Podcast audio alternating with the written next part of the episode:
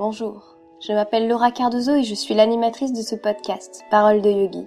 Un programme qui se veut accessible à tous ceux qui s'intéressent à cette belle pratique du yoga, qu'ils soient professeurs, élèves ou simples curieux désirant en savoir plus. Je reçois aujourd'hui Ariane, que j'ai connue via Instagram il y a déjà plusieurs mois. Au fur et à mesure des posts partagés, j'ai compris qu'elle avait un projet pour le moins intéressant. En effet, à la fin de ses études, Ariane va donner vie à l'œil intérieur, une approche qui mêle architecture d'intérieur et yoga. Nous allons voir ensemble quel est le lien qu'elle a réussi à faire entre ces deux disciplines. On parle aussi de son rapport à la musique et des mantras dans sa pratique personnelle. En bonus, Ariane va même nous faire écouter deux des nombreux instruments qu'elle possède. Allez, je vous laisse découvrir cette interview pleine de fraîcheur et de bonnes ondes. Bonjour Ariane. Bonjour. Merci de me recevoir chez toi. C'est un plaisir de se rencontrer enfin, puisqu'on se connaît via Instagram. On n'a jamais vrai. eu la chance de Mm. se rencontrer. Alors, j'avais envie de commencer l'interview par un événement tout récent dans ta vie, ton voyage en Inde. Mm, Comment ça tout s'est passé? Raconte. Alors, je suis partie en Inde euh, le 1er janvier, D'accord. donc vraiment pour débuter l'année euh, pendant deux semaines. Et c'était un voyage dans le cadre de ma formation de professeur de Hatha Yoga. Mhm. Donc j'y allais pour pratiquer euh, avec le groupe d'élèves avec qui je suis à Paris. D'accord. Et euh, c'était la première fois que j'allais en Inde. Donc j'étais toute excitée de commencer l'année sur euh, sur ce note. voyage, voilà, sur exactement une nouvelle note et vraiment aller euh, dans ce pays qui a qui a créé le yoga et vraiment euh, découvrir un peu plus euh, les gens là-bas, la culture, etc. T'étais installée par où? Alors on était dans l'état de Goa, donc qui est pas un état très traditionnel pour le yoga, etc. Mais euh, c'était vraiment bien, on était euh, au bord de la mer sur les belles plages de yoga de Goa. Et Mhm. du coup, euh, je suis arrivée toute seule et j'étais toute excitée de Pas d'arriver. trop perdue quand même, parce que... J'étais pas trop perdue parce que j'avais déjà été au Vietnam Mhm. et en fait dès que je suis arrivée, dès que je suis sortie de l'aéroport, j'avais l'impression de retrouver cette atmosphère que moi j'aime beaucoup, cette atmosphère un peu euh, d'ébullition, euh, il y en a partout, y a... moi c'est quelque chose que j'aime bien. Donc j'étais pas trop euh, je me sentais bien en fait là-bas. Et, euh... et du coup, j'ai passé quelques jours seule et ensuite j'ai rejoint notre groupe euh, pour pratiquer euh, Vous avez fait une pratique intensive là-bas? Ouais, c'était assez intensif. On avait 7 heures euh, de pratique par jour. Ah, c'est énorme. Pratique pure et dure? Donc le matin, on avait une heure de pranayama, méditation. On enchaînait sur deux heures, deux heures et demie de d'asana. D'accord. Ensuite, on avait une journée, euh, on avait un moment libre pour euh, pour euh, faire des massages ayurvédiques ou se enfin, va voguer à ses occupations. Et ensuite, on avait euh, en fin de journée une heure et demie à deux heures de pratique avec tout le groupe d'asana. Et ensuite, pour les gens en formation, on avait une heure et demie de pédagogie où on enseignait euh, en petits groupes. Ça, c'est hyper intéressant. C'était vraiment bien. Parce qu'on était un petit groupe de six, Mhm. et du coup, euh, durant une heure et demie, en fait, on faisait un cours à six, et puis chacun, euh, à son tour, enseignait euh, ce qu'il voulait. C'était la première fois que t'enseignais euh, Non, parce qu'en fait, donc j'ai commencé ma formation en septembre, Mhm. donc tous les week-ends, on fait de la, on fait de la pédagogie, on enseigne devant les autres. Et là, bon là, c'est vrai que c'était un peu plus poussé parce qu'à la fin de- du stage, on a chacun donné un cours d'une heure, d'une heure et demie en binôme. Et donc du coup là, c'était vraiment la première fois que t'avais vraiment la salle pour toi, pour euh, dérouler ton cours. Et ça t'a fait quoi? C'était vraiment bien. J'ai vraiment adoré parce que c'était le soir. Enfin, j'aimais beaucoup l'ambiance en fait. Hmm. On était dans un chalet en plein air, c'était le soir, il y avait le bruit de la mer, et on avait vraiment envie, comme, comme on avait une pratique très intensive, on avait vraiment envie de créer un cours euh, bah, très restauratif. J'enseigne aussi le yoga restauratif un petit peu, donc on avait vraiment envie de faire quelque chose de très doux, euh, beaucoup de torsions, très féminin, c'était la pleine Mhm. lune, donc euh, c'était vraiment bien. Ah, ça devait être magique. C'était assez magique, ouais. Et du coup, ta rencontre avec le yoga, maintenant que tu es en formation, ça s'est passé comment? Ça fait longtemps que tu pratiques? Alors, j'ai découvert le yoga d'abord par ma mère, Mhm. donc qui pratique le yoga depuis qu'elle a 20 ans. Donc j'ai toujours eu entendu parler de yoga à la maison. Mhm. Et euh, j'aimais bien parce que quand j'étais petite, j'entrais dans sa chambre et je la voyais faire la posture sur la tête. Et j'étais là, mais qu'est-ce qu'elle fait? C'est pas possible. Donc j'ai toujours vu le yoga comme cette pratique un peu bizarre que ma mère faisait. Ah ouais, ça te semblait même bizarre, même si ça par... enfin, même si ça faisait partie de ton quotidien, quoi. Bah bizarre dans le sens, je comprenais pas pourquoi elle se mettait sur la tête ou ce genre de choses. Mhm.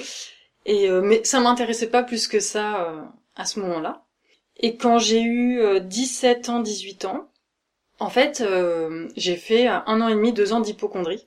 D'accord. Donc pendant euh, deux ans, c'était vraiment euh, des crises d'angoisse, la peur du corps, l'impression que j'allais mourir. Il fallait tout le temps que je sache où étaient les hôpitaux autour de moi. J'avais toujours peur d'avoir une crise cardiaque, donc je pouvais pas écouter mon cœur. Dès que j'écoutais mon cœur, je, je, je faisais des crises de tétanie. Enfin, voilà. Toujours envie de vomir. Il fallait que j'aille tout le temps chez les médecins. Ouais. Je faisais des échographies partout. Même quand j'allais en voyage, il fallait que je sache où étaient les hôpitaux. On a même été aux urgences un jour parce que j'ai cru que je faisais une crise cardiaque. Enfin, c'était un peu spé, on va dire. bah ouais, c'est Ouais. impressionnant tout ça. Et c'est dans ce contexte que j'ai découvert le yoga vraiment, parce que euh, parce que ma mère me disait, écoute, euh, c'est plus possible. Donc je voyais une psychologue, j'avais perdu beaucoup de poids. Enfin, tu vois, il fallait que je fasse quelque chose. Et euh, et un jour, je me suis dit bon, euh, il faut euh, il faut que je trouve un moyen pour euh, bah, pour arrêter quoi de d'être comme ça. Et donc mon compas de l'époque m'a offert un livre de Mathieu Ricard, Plaidoyer pour le bonheur, qui m'a fait un énorme déclic parce qu'il parlait vraiment de bah, de notre relation à la souffrance, de notre relation au bonheur, de enfin de toutes ces thématiques, euh, comment on peut se créer des histoires dans nos têtes, etc. Et de la méditation. Mhm. Et en fait, pour moi, ça a été vraiment euh, le déclic. Et ma mère m'a dit, bah écoute, euh, pourquoi tu viendrais pas tester un cours de yoga avec moi? Le prof est cool, euh, viens. Donc j'y suis allée. Et le, le cours a été horrible. Enfin, pour moi, c'était une souffrance. Bah j'imagine. C'était vraiment si une c'était souffrance. si dur de te confronter à ton corps. tout, Exactement. euh, ça a dû être terrible. En fait, j'étais incapable, dans ma vie quotidienne, de m'allonger, d'avoir un corps détendu, Mhm. juste d'être bien, juste de respirer normalement. C'était impossible. J'étais tout le temps, tu vois, euh, obligée de me, de me toucher. Mais on voit beaucoup ça chez les gens qui ont des crises d'angoisse. Mhm. Le besoin de te toucher le corps. Tu vois, Pareil, les pour mains. Se calmer, quand pour te on a calmer, des crises, on est pour obligé te- de mettre les mains contre soi. Ouais. Ouais, Ici. exactement. Je, je me touchais tout le temps les omoplates, c'était les clavicules. Et, euh, et donc le premier cours a été très difficile parce que euh, bah parce que le prof t'invite à écouter ta respiration, à écouter ton cœur, à, à trouver de la détente dans certaines postures. Bon, c'était quand même un yoga assez, euh, c'était du Iyengar, donc c'était assez euh, physique, euh, dynamique, etc. Mais c'était quand même Trop. Ouais, c'était une épreuve. Mais j'ai continué.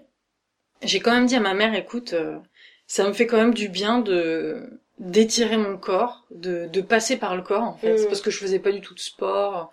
Tu vois, je- c'est comme si mon corps euh, n'existait pas. hein. Il fallait, euh, je faisais rien en fait avec mon corps. Et donc du coup, j'ai j'ai découvert le yoga comme ça. Sacrée épreuve quand même. hein. Et donc j'avais euh, j'avais 19 ans, je crois. 18 ans et demi, 19 ans, quelque Et chose t'as comme quel ça. âge aujourd'hui? Là, j'ai 24. D'accord. Donc euh, ouais, ça fait quand même quelques petites années Mm. maintenant. Et au fur et à mesure, t'as vu la progression par rapport à ton état euh, général euh Ah bah complètement. Enfin ça, en 6 mois, c'était fini. Ah oui, donc c'est radical quoi. Ah oui, ça a été radical parce qu'en fait, c'est pas que le yoga, mais c'est tout ce qu'il y avait autour. C'est-à-dire que en septembre, j'ai commencé le yoga. Enfin, à suivre des cours, mais je pratiquais pas chez moi, j'allais juste à un cours euh, Mhm. par semaine. Et là, je me suis dit ah ouais, ça- en vrai, ça me fait du bien. Ça me fait du bien de prendre soin de moi. Mhm. Parce que à- l'époque, c'était vraiment plus je vais prendre soin de moi, je vais aller m'étirer, je vais aller me reposer. Il n'y avait pas encore une dimension spirituelle, c'était vraiment toute la axé sur le corps euh, matérielle quoi. purement purement corporel. J'avais vraiment besoin de prendre euh, soin de ce corps. Et durant cette année, après, je me suis dit ah mais oui, euh, en fait, euh, je peux je peux me faire du bien toute seule. Je peux respirer, je peux faire de la méditation euh, chez moi, ça peut me faire du bien. Et ensuite ah mais tiens les yogis, euh, en fait ils ont des techniques pour se nettoyer l'intérieur du corps. Donc là tu vois j'ai découvert bah tu sais quand ils se nettoient l'eau le nez avec l'eau. La nettie, tout Voilà, c'est ça. Donc, je me suis dit, ah ouais, mais en fait, c'est génial. Et après, j'ai basculé euh, vers le végétarisme, parce que du coup, j'ai commencé à me poser des questions sur qu'est-ce que je mangeais, comment je prenais soin de mon corps. Et puis, de suite, euh, de fil en aiguille, Ça sur, ah mais quoi. tiens, mais en fait, je pourrais mettre des produits sur ma peau qui sont bien pour moi. Je pourrais arrêter de mettre euh, cette crème qui est vraiment mauvaise. Et ensuite, d'année en année, je me suis dit, ah mais oui, en fait, le yoga, c'est pas juste euh, mes postures euh, pour m'étirer. Et de, enfin, en fait, j'ai eu d'autres profs qui m'ont vraiment apporté d'autres choses. Et puis, un jour, je me suis dit, ah mais oui, en fait, c'est vraiment englobant, pas que pour mon corps, pour mon esprit, pour la un dimension de vie, spirituelle. en fait. Ouais, Ça débloque beaucoup de choses et les gens au départ s'en rendent pas compte. J'ai la même progression que toi à peu près. Mm. Euh, j'ai commencé le yoga parce que j'avais mal au dos et parce qu'il fallait que je choisisse une option sport, parce que c'était plus simple que de prendre une option histoire. Euh, concrètement, je ça euh, à la fac. Mm. Ça rapportait des points facilement. Je me suis dit le yoga, allez hop, ça va me faire du bien au dos. Mes premières séances, j'ai rien compris à ce qui se passait. Parce que pour moi, c'était de la gym. Et j'avais une prof qui me disait, ah, t'as pas encore compris. T'as pas encore compris. T'as pas encore compris. Puis c'était dur, hein. Et un jour, elle nous fait faire euh, le rituel des cinq, euh, des Tibétains, c'est ça? Ouais.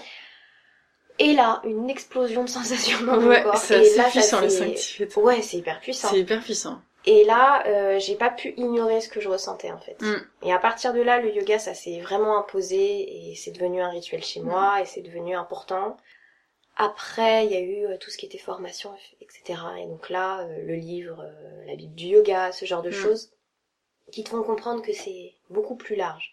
Mais chacun passe par cette étape d'abord dans le corps et ensuite euh, Mm. un mode de vie différent. Mm. Bon après, c'est pas obligatoire, mais la plupart des gens, c'est ça quand même. Ouais. Et du coup, ce qui est marrant, c'est que dans ton projet global, tu cherches aussi dans ton métier à l'apporter, ça, le yoga, avec l'œil intérieur qui va naître ça. dans quelques temps. C'est ça. Est-ce que tu peux nous en parler? Alors moi en fait je termine mes études, euh, mon master en architecture intérieure Mhm. aux arts décoratifs de Paris. Et c'est vrai que euh, dans toutes les études d'architecture intérieure que j'ai fait, parce que je suis à ma septième année, faut que ça s'arrête un jour, mais c'est la long. septième année. En fait, moi ce qui me plaît là-dedans, c'est qu'on nous apprend à créer des, euh, des lieux qui soient agréables pour les gens. Donc que ce soit euh, des habitations, mais ça peut aussi être des restaurants, des boutiques, euh, des, des espaces publics. Et en fait, c'est vraiment ce que j'ai cherché à faire avec le yoga au début. C'était euh, c'était vraiment essayer de symboliquement d'être bien dans mon intérieur, de mon corps à moi. C'est exactement ça. Et ce qui m'a dérangé un peu dans dans l'enseignement que j'ai euh, en archi d'intérieur, c'est qu'on est très matériel, on travaille beaucoup sur l'aspect matériel, c'est-à-dire euh, bah euh, les volumes, les circulations, la lumière, enfin qui est très important bien sûr, mais la décoration, etc., les couleurs. Mais il manque euh, la dimension énergétique Mhm. que j'ai vraiment découvert par le yoga, par le reiki, etc. Et, euh, et moi, c'est vrai qu'avec l'œil intérieur, enfin ce projet que j'ai envie de, de créer, il y a vraiment cette idée de, de voir que l'habitat, parce que c'est l'habitat qui m'intéresse le plus en fait, Mhm. c'est, c'est vraiment la maison. C'est là où on est chez nous, c'est là où on, on va s'autoriser à s'abandonner chez soi, ou, ou à être soi en fait, parce qu'on a tous besoin de notre chez, de notre chez nous. À qui le dis-tu? Non, mais je pense que c'est pas pour rien qu'on appelle Vraiment. vraiment ça euh, notre j'ai besoin de mon chez moi, j'ai besoin de ou même des fois on n'est pas bien dans nos vies et d'un coup on a envie de de tout ranger Ah oui, ou de ouais. tout désencombrer. Mm. Et moi, c'est vrai que j'aimerais faire une synthèse symbolique en fait avec cet habitat qui nous accueille et voir comment on peut créer plus de de rituels dans cet espace, voir comment on peut vraiment travailler avec euh, notre maison pour nous aider dans nos vies à, à peut-être débloquer des choses. Parce que sur le tapis en yoga, on va euh, faire des postures, par exemple en restaurative yoga, on va faire des postures d'ouverture du cœur pendant 20-30 minutes. Bah en fait, on se rend compte que on est que sur notre tapis, mais on peut vraiment débloquer des choses. Et moi, je sais qu'il y a des choses que j'ai vécues en cours de yoga que, qui me servent, mais au quotidien, mais d'une manière incroyable. Et je pense qu'on peut vraiment le faire aussi par le médium de notre maison. Bah exactement. Et Il euh, paraît bah, que la, la maison, c'est le reflet de soi aussi. exactement, ouais. C'est une forme. euh, En fait, je pense que tout est le reflet de soi. C'est ça qui est un peu euh, compliqué. Mhm. Et euh, bah, c'est Cécile Doherty-Biguera qui disait à une retraite, euh, ton corps est l'expression de ton histoire personnelle. Aussi, euh, bah, effectivement. hein. Et je trouve que ta maison est aussi l'expression de ton histoire personnelle. Et que la manière dont tu vas euh, choisir un habitat, là par exemple tu vois j'ai emménagé ici il y a deux mois, Mhm. Et ben la forme de l'habitat, la manière dont la lumière entre, euh, si t'as choisi de vivre sur un boulevard, si t'as choisi de vivre sur une cour. Bon après à Paris il y a aussi la dimension de qu'est-ce qu'on te donne. Oui, comment tu peux réussir à te loger Exactement. Nous ici, on a été obligés de le prendre parce qu'on avait, euh, on était refusé partout.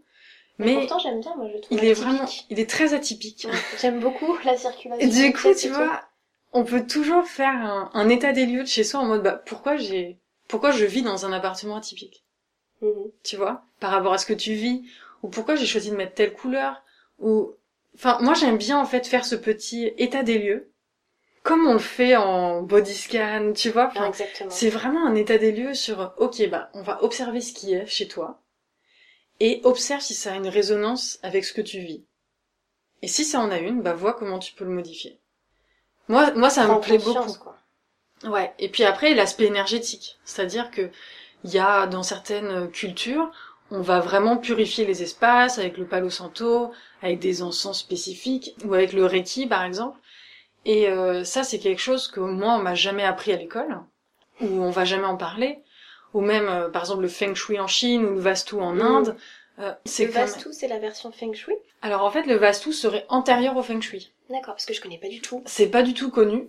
Bah, c'est l'architecture des temples en fait. Euh, Mhm. C'est vraiment, c'est, euh, c'est vraiment comme le feng shui, c'est-à-dire qu'ils ont vraiment établi, établi des plans avec des orientations qu'ils ont trouvées plus favorables selon ce que tu cherches. Et c'est des grandes règles d'architecture en fait. D'accord. Ouais. Super. Shastra. Bah tu sais, les Védas ont vraiment euh, catégorisé et écrit vraiment des règles pour Il y a tout. beaucoup de codes. Exactement, et donc il y en a un sur l'architecture et c'est notamment celui-là. Et il est pas du tout connu par rapport au Feng Shui. Je pense. Je savais pas d'ailleurs si tu utilisais le Feng Shui euh, chez toi. Ou... Non, alors en fait le feng shui je connais pas très bien. Je connais les principes, euh, mais mais c'est quelque chose que je je mets pas en pratique encore. euh. Peut-être qu'un jour je serai amenée à m'y former. Mais pour l'instant, c'est pas dans les. dans Ouais, pour l'instant non. Et du coup, j'avais Mm. une question aussi. Quelles sont les bonnes conditions pour pratiquer chez tout, enfin chez soi, selon toi? Euh, Donc un espace dégagé, un endroit où Mm. tu puisses pratiquer et allonger ton tapis. Mais euh, à part ça, est-ce que tu as des petites règles en particulier et tu, tu vois quelque chose? Alors c'est marrant que tu me poses cette question parce que quand on a aménagé ici, en fait je voyais même pas l'endroit où j'allais pouvoir dérouler mon tapis. Mm. Parce que j'habite dans un petit appartement parisien.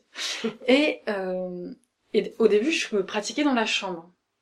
Et en fait c'est super important ce que tu as dit d'avoir un espace dégagé parce que je pratiquais sur mon tapis, mon vrai tapis dans ma chambre et je suis vraiment entre deux murs, le bureau, une porte. Donc c'est, je me, je n'arrivais pas en fait à, je, je n'arrivais même pas à m'asseoir et à méditer ou à respirer. C'était L'espace était bloqué, donc t'étais bloqué. exact, c'est exactement ça. Et donc depuis là, j'ai un peu enlevé euh, tous les meubles au milieu du salon.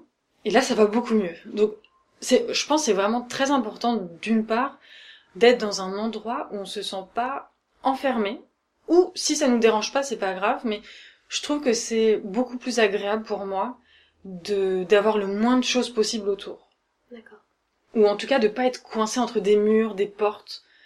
Je sais pas, moi en tout cas psychologiquement j'y arrive pas. Donc moi depuis que je pratique dans le salon, je suis beaucoup mieux, enfin j'arrive à beaucoup plus pratiquer en fait parce que je me donnais toujours l'excuse de ah bah non, j'ai pas de place donc je vais juste aller au cours et, et c'est tout. Et, euh, et depuis en fait que j'ai vraiment dégagé mon salon et que je pratique face à mon hôtel, bah en fait je me sens beaucoup plus euh, centrée dans ma pratique. Mhm. C'est un peu bizarre parce qu'on pourrait être centré en soi n'importe où. Mais euh, j'aime beaucoup en fait euh, commencer ma pratique, allumer une bougie, juste m'asseoir, me dire ok pourquoi je pratique aujourd'hui?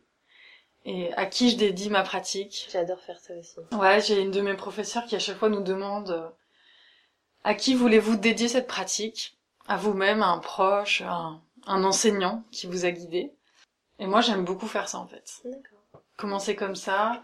Ça peut aussi être allumé du palo. Moi j'aime beaucoup le palo santo en fait. Bah ouais, je vois, t'as deux, deux gros bâtons. Ouais, j'adore le palo santo. Bah, en fait, j'ai découvert ça en Amérique du Sud parce que Mm. j'ai j'ai vécu un peu au Chili.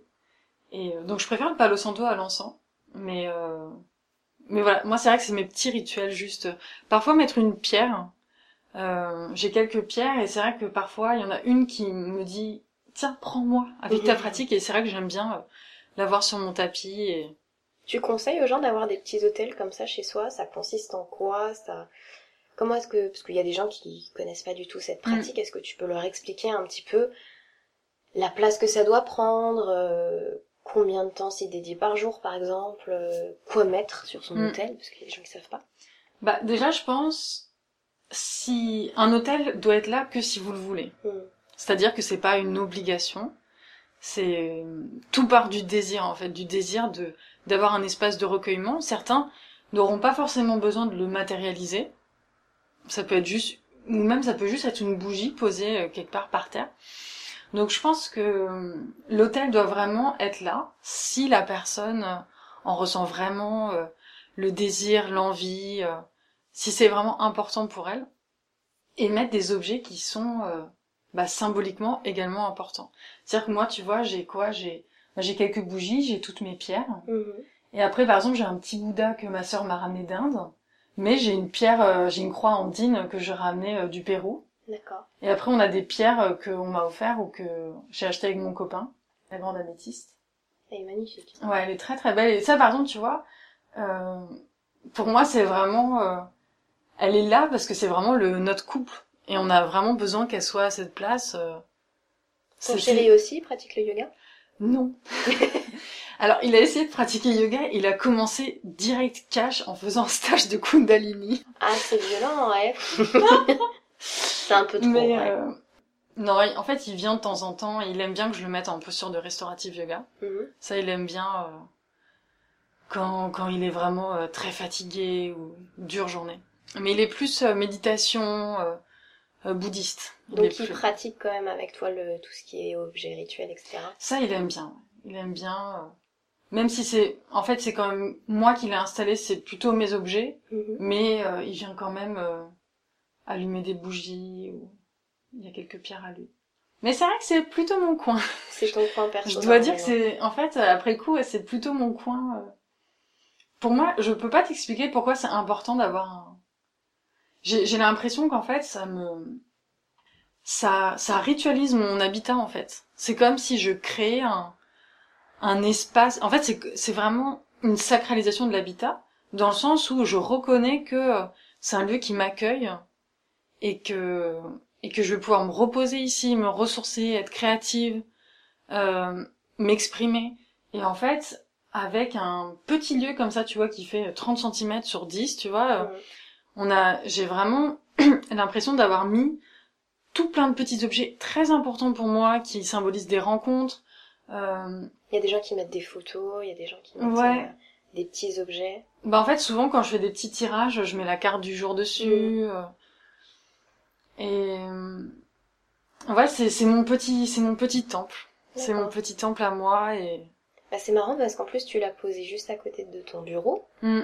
Partout chez toi, il y a des objets de musique. Mais alors Oui. partout, c'est un peu comme les trucs de yoga. Ils sont flanqués partout, le coussin sous euh, la petite table euh, à côté, Oui. euh, les briques sous le canapé. Enfin, il y en a Ouais. partout. la guitare trop- derrière le bananier. Mais oui, c'est vraiment marrant. Et du coup, j'ai l'impression que la musique, mais ça prend une place énorme aussi euh, dans Ouais. ta vie avec le avec le yoga. Ouais. En fait j'ai commencé. Euh... Bah ma mère est musicienne. En fait je crois que ma mère m'a transmis beaucoup de choses. Euh, et du coup à 7 ans j'ai commencé la flûte traversière. Mhm. Et j'ai arrêté de prendre des cours il y a deux ans, je crois. Donc euh, j'en ai fait une bonne quinzaine d'années. Et euh, ma sœur est musicienne et c'est vrai qu'on a toujours, euh, j'ai toujours eu le besoin de de jouer de la musique, que ce soit de la musique classique, musique d'Amérique du Sud. Je je peux pas t'expliquer pourquoi, mais c'est vrai qu'au début je faisais que de la flûte. Mhm. Et en fait, euh, la flûte m'empêchait de chanter. Et la flûte est un instrument soliste, c'est-à-dire que tu vas pas faire, euh, c'est pas un instrument qui prend de la place. Enfin, en fait, tu vas jouer sur les autres, mais c'est pas comme un piano ou une guitare qui a vraiment une une, euh, une ampleur euh, sonore, tu vois. Et c'est vrai que un jour je me suis dit, mais Ariane, en fait, t'es pas obligée de faire que de la flûte, parce qu'en fait, moi je m'étais dit, c'est la flûte, c'est mon instrument, je dois faire que de la flûte. D'accord. C'est très bizarre hein, Mm. comme euh, comme schéma mental. Ouais. Mais écoute, un jour je me suis dit mais oui, mais en fait, euh, t'es pas obligé de faire que de la flûte. Et ma prof de flûte est une magnifique chanteuse lyrique et en fait elle me demandait souvent de chanter Mhm. et je me mettais à pleurer. Je- J'étais incapable de chanter devant elle Ah là là, je te comprends. alors que c'est quand même quelqu'un à qui j'ai extrêmement confiance euh, et euh, c'était juste de la peur en fait de comparaison, tu vois. Et après j'ai commencé à prendre des cours de chant avec elle. Je me suis dit je vais arrêter la flûte avec elle. Je vais faire des cours de chant pendant quelques ça va pas durer très longtemps, quelques mois parce qu'après je suis partie euh, au Chili. Et après je me suis dit mais oui, en fait je peux faire de la guitare. Donc tu vois, on m'a donné un harmonium. Enfin, c'est vrai que j'ai plein de petits instruments partout. Box, t'as plein de choses. Mon Est-ce que tu euh, peux nous faire écouter? Alors, qu'est-ce que tu veux? Les deux, là, la shruti, que j'adore, et puis l'harmonium. Celui qui te parle, Ah, moi je préfère. comme ça on peut faire écouter à tout le monde. Mais la shruti, j'avais fait un- une formation avec euh, donc Valentina Carlier, Carlier pardon. C'était très très chouette de mélanger yoga et, et chant et musique. Ouais. Et ça me parle beaucoup parce que j'adore aussi le, le chant, mais j'ai Ah ouais. une barrière comme ça psychologique qui fait que chanter pendant mes cours, pour moi, ce serait euh, très très dur. C'est compliqué. hein. Ouais. C'est une mise à nu encore plus forte. Non, non, ça c'est clair que c'est une mise à nu. Mais moi, tu vois, j'aime bien faire de l'harmonium juste comme ça. C'est incroyable comme instrument. C'est beau. Alors, ça vient euh, d'Autriche, je crois. Mhm. Et en fait, les Indiens ont adoré cet instrument. Ça Et pas. du coup, maintenant, on appelle ça... euh, Enfin, en fait, là, il y avait un harmonium comme un piano. Mhm. Et les Indiens l'ont... Je sais pas comment ça s'est Ils l'ont passé. tassé. Maintenant, ça s'appelle l'harmonium indien parce qu'il se joue par terre. D'accord.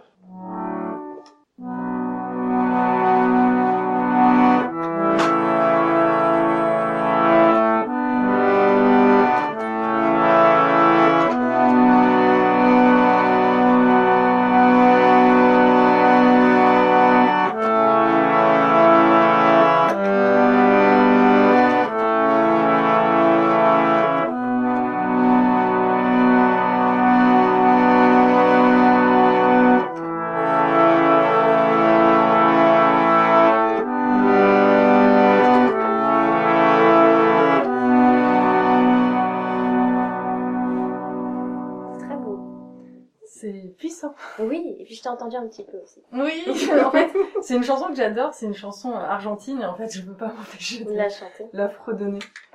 Et la shruti, alors la shruti a un peu le même... euh, En fait, la shruti box, c'est un peu plus compliqué, c'est pour euh, changer les accords. Mhm. Mais c'est le même principe.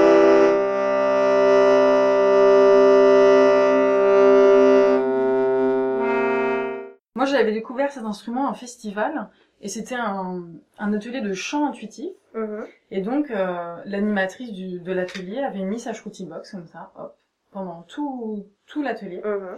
Et puis en fait, euh, donc là, on, on était parti sur euh, sur des homes, donc il y avait vraiment pendant. En fait, ce qui est vraiment, ce que j'adore avec ces instruments, c'est que ça te fait un vrai support, tu vois. C'est exactement C'est vraiment continu, c'est. Mhm. Ça donne envie d'aller chanter des, des mantras. Il y a aucune interruption, tu peux vraiment, euh, tu peux vraiment, enfin ça ça remplit quoi, tu vois ça. Tu peux vraiment te reposer dessus, tu vois. C'est exactement ça. Et moi j'adore ça avec ces instruments. euh. Mais tu enrichis ta pratique de yoga grâce à ça, avec des mantras, avec des choses comme ça ou pas du Moi c'est vrai que j'aime beaucoup chanter des mantras. Donc ça dépend lesquels, parce que j'en connais pas euh, énormément. Mais par exemple, tu vois, en Inde, euh, notre prof, tous les jours, elle nous apprenait des mantras euh, en lien avec la pratique qu'on faisait. Mhm. Et c'est vrai qu'il y en a un, le Mula Mantra, qui m'a, je le connaissais pas du tout. Il m'a transporté. Et en fait, depuis, genre, quand j'étais en Inde, je, je pouvais pas m'empêcher, je le chantais tout le temps.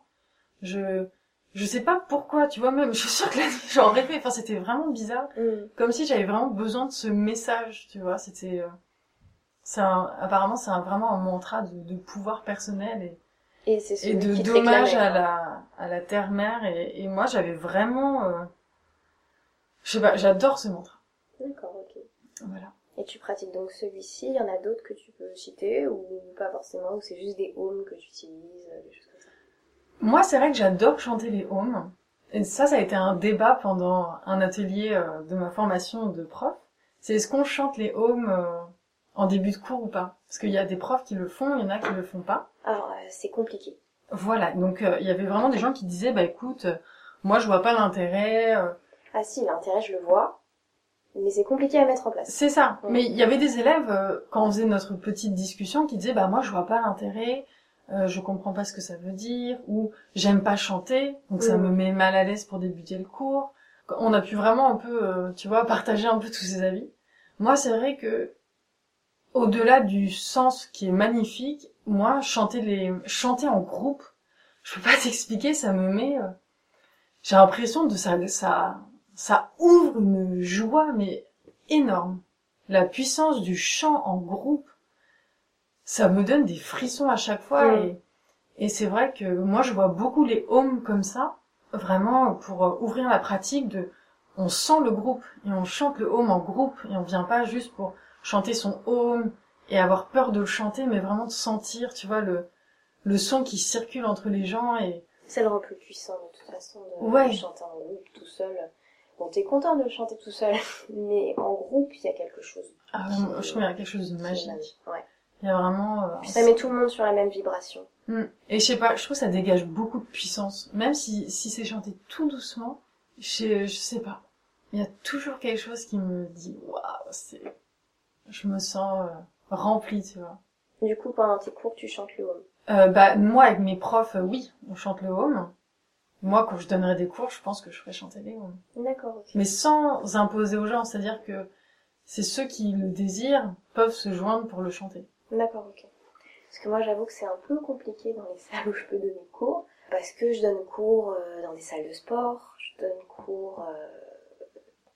Quoique, il y a des endroits où je pourrais le faire. Mais c'est vrai que j'ai toujours peur de choquer les gens et de pas les amener... dans les- de les amener dans la peur, en fait. Et qu'ils expérimentent pas la chose euh, avec une joie un peu Mm. enfantine d'expérimenter et de chanter son home. Parce qu'avec les enfants, euh, ça irait parfaitement. Mais dès que t'es adulte, il y a une espèce de barrière. Je pense que tant que moi-même j'aurais peur déjà de Mm. leur proposer, ça le fera pas. Mais peur de chanter devant du monde, ce sera. Bah, la voix euh, traduit la voix et l'expression de ton histoire personnelle. Enfin, encore une Mm. fois, tu vois, c'est il y a, y a beaucoup de choses par la voix et C'est pour ça que je choisis d'enregistrer et que je filme pas les gens. c'est pour pour ça. que vous écoutiez notre voix. Ben oui, parce que ce qu'on disait euh, d'ailleurs avec Anna pendant un des précédents podcasts, l'écrit, on peut y mettre ce qu'on veut. La voix, elle trahit pas. Elle Mm. trahit pas l'émotion, l'hésitation, euh, voilà. Et elle trahit jamais. Et Mm. je pense que c'est un... Peut-être que ces podcasts, pour moi, c'est une petite passerelle, tu vois, pour dire Mm. progressivement, assume ta voix, assume tout le reste, et ça viendra peut-être. Exactement. Un jour, je ferai un spécial voix, je sais pas. Peut-être un cours. euh, Bah, tu sais, la dernière fois, euh, c'était un week-end de formation, on travaillait sur les vailloux. mhm. Et on travaillait sur le vaillou qui est dans la gorge, enfin le vaillou ascendant. Et notre prof nous a proposé qu'on chante le home pendant toutes les postures d'une salutation au soleil. D'accord. Et c'était assez puissant parce qu'en fait, euh, bon déjà t'es beaucoup plus connecté euh, à ton souffle si des fois on s'en égare. Et il y a vraiment quelque chose, tu sens vraiment que le son peut ouvrir le corps, mais d'une manière mais incroyable, mais c'est incroyable. Et après, on travaille dans des grandes postures d'extension, de flexion arrière. Et là, oui, ta voix se met à trembler, ta voix se met à, à se faire toute petite tout d'un coup, tu vois. Et c'est super intéressant, en fait, de, je trouve, moi, en tout cas, ça. Ouais, moi, ça, ça me passionne, en fait. Et tu vois, à la fin de l'année, pour la formation, on va tous euh, proposer un cours euh, devant bah, tout le groupe de la formation sur un thème. Et moi, je, je sais que ça sera en lien avec ça. D'accord. Je n'en dis pas trop parce qu'en fait, je suis pas censée euh, dire le thème. bon, après, Si peut-être qu'ils ils écoutent, peut-être qu'ils écoutent. on les salue d'ailleurs. euh, si on les, s'ils Ouais. écoutent et s'ils veulent venir participer au podcast, en tout cas, ils m'envoient un mail. Il n'y a pas de souci. Mais voilà, parce qu'on peut, je vois beaucoup de rapprochements entre la musique et le yoga. Mhm. Et il y a un livre que je lis d'ailleurs sur ça, c'est la musique et le yoga. Je te, je te sortirai parce que moi je me souviens plus de l'autre. Ouais. Mais c'est vraiment euh, sur euh, bah, tous les liens entre l'enseignement de la musique, l'enseignement du yoga, de l'apprentissage de la musique et du yoga, et puis toutes les musiques intérieures, Bah, les c'est rythmes intérieurs. ce que tu dis parce que euh, quand j'ai appris le yoga, je prenais des cours de chant en même temps avec une prof qui est géniale, qui s'appelle Sophie Proy et qui euh, est très ouverte à toutes ces pratiques-là, qui avait pratiqué le yoga déjà avant. Et donc, elle m'avait d'abord appris à respirer, ce qui est fondamental et ce que je ne savais pas faire. Hmm. Et donc, ma pratique de yoga nourrissait mon chant et mon chant nourrissait ma pratique de yoga, c'est-à-dire que mon corps s'ouvrait mais deux fois plus vite grâce à ces deux pratiques-là, en tout cas. Et ce qui était assez incroyable, c'est qu'elle me faisait chanter dans des postures euh, pont ou des trucs comme ça, et la voix sort et elle Exactement. jaillit. Et c'est Exactement. extraordinaire parce que tu d'où d'où est-ce qu'elle vient? C'est quoi ce, ce puits que j'ai à l'intérieur de C'est exactement ça. ouais. Donc hyper hyper intéressant. Faudrait-. D'ailleurs, il y a des instituts du son Oui, il y a le yoga du son. euh, Voilà. Alors Mm. c'est du coup il n'y a pas forcément les postures, c'est vraiment euh, chanter euh, et ça monte comme ça en vibration, en intensité dans le chant puisque comme tu le disais quand il y a beaucoup de monde qui chante d'un seul coup, euh, ça il y a quelque chose qui t'emporte et qui t'envahit. Et c'est vrai que ce serait hyper intéressant. Je nourris peut-être ton thème, je sais pas. Effectivement, faire les Mm. postures en chantant, il y a quelque chose qui qui se dégage. Ouais. Il y a une liberté nouvelle. Mm. Et on l'apprend à ses dépens parce qu'en fait, quand tu fais ta posture, c'est au choix. C'est soit tu te concentres sur la voix, soit tu te concentres sur la posture. Pour pas te casser la figure, en général, tu te concentres sur la posture et la voix, elle devient beaucoup plus libre et tu es plus connecté à cette source que j'ai Mm. pas identifiée pour le coup, mais à cette source en toi d'où la voix peut jaillir. Mm. Et là, c'est puissant et là, tu te dis, ah ouais, moi j'ai cette voix-là, je savais pas. Ouais, exactement. Extraordinaire en tout cas. Mm. Écoute, je, je pense qu'on peut s'arrêter là. je te remercie Bah, merci à toi d'avoir aussi. euh, euh, déballé en plus euh, tous tes petits objets. Je vois, t'as des tambours aussi, t'as la guitare. Bon, on aurait pu euh, faire comme ça une petite, une petite jam session, mais on va s'arrêter là. Je te remercie pour tout. Avec grand Merci plaisir. d'avoir pris du temps. Merci à toi de me proposer cette petite interview. Non, de rien, avec grande joie, avec grand plaisir. Mm. Allez, à la prochaine. À bientôt. Namasté. Namasté. C'est déjà la fin de cet agréable moment passé avec Ariane. Merci d'être resté avec nous jusqu'au bout. J'espère que cet épisode vous a plu et si c'est le cas, n'hésitez pas à le diffuser largement autour de vous, n'hésitez pas à en parler afin que les épisodes soient de mieux en mieux référencés et que de plus en plus de personnes puissent découvrir Parole de Yogi. Le prochain épisode est déjà en préparation et comme d'habitude, j'ai hâte que vous puissiez découvrir l'histoire du prochain invité. Quoi qu'il en soit, je vous souhaite une belle journée ou une bonne soirée selon votre heure d'écoute et je vous dis à bientôt. Namaste.